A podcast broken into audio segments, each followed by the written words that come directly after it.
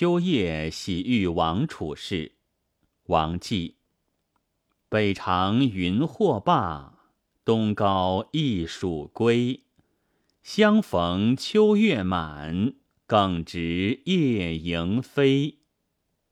由随入唐的王绩，诗风朴素自然，洗去其良华米浮宴旧习，在唐初诗坛上独树一帜。这首描写田园生活情趣的小诗，在质朴平淡中蕴含着丰富隽永的诗情，颇能代表他的艺术风格。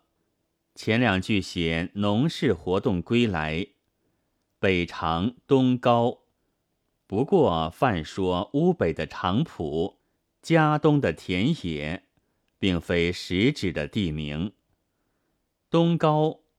暗用“晋陶渊明归去来辞”等东高以书孝的诗句，点明归隐躬耕的身份。云藿就是锄豆，它和艺术一样，都是秋天的农事活动。这两句平平叙述，没有任何刻画渲染，平淡到几乎不见有诗。但正是在这种随意平淡的语调和舒缓从容的节奏中，透露出诗人对田园生活的习惯和一片潇洒自得、悠闲自如的情趣。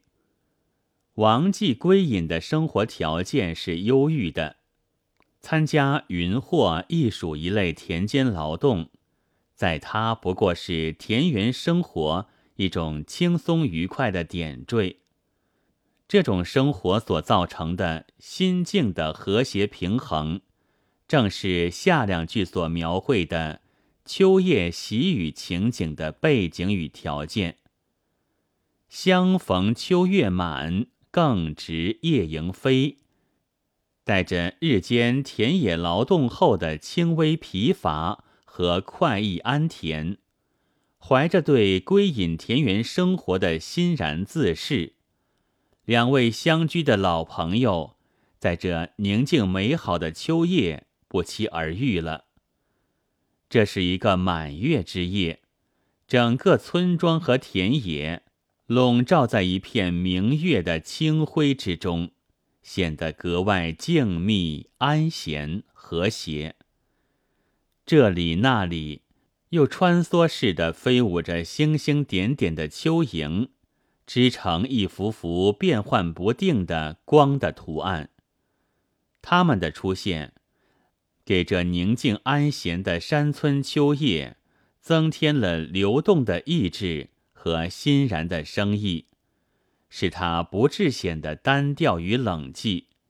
同时，这局部的流动变幻又反过来。更衬出了整个秋叶山村的宁静安恬。这里对两人相遇的场面没有做任何正面描写，也没有一笔正写喜字，但透过这幅由融融明月、点点流萤所组成的山村秋叶画图，借助于相逢更直。这些感情色彩浓郁的词语的点染，诗人那种沉醉于眼前美好景色中的快意微醺，那种心境与环境契合无间的舒适安恬，以及共对如此良夜幽景的两位朋友别有会心的微笑和得意忘言的情景，都已经鲜明地呈现在。读者面前了。王继受老庄思想影响较深，他的不少诗篇，尽管流露出对封建礼教基数的不满，却又往往表现出一世独立的思想。他的名篇《野望》同样不免有这种倾向。这首小诗虽写田园隐居生活。却表现了乡居秋夜特有的美，以及对这种美的心领神会，色调明朗，富于生活气息。他的诗有真率自然、不假雕饰之长，但有时却过于直率质朴而乏余韵。这首诗则既保持朴素自然的优点，又融情入景，似不经意的点染出富于含韵的意境。从田园诗的发展上看，陶诗重在写意，王维的田园诗则着意创造情景交融的优美意境。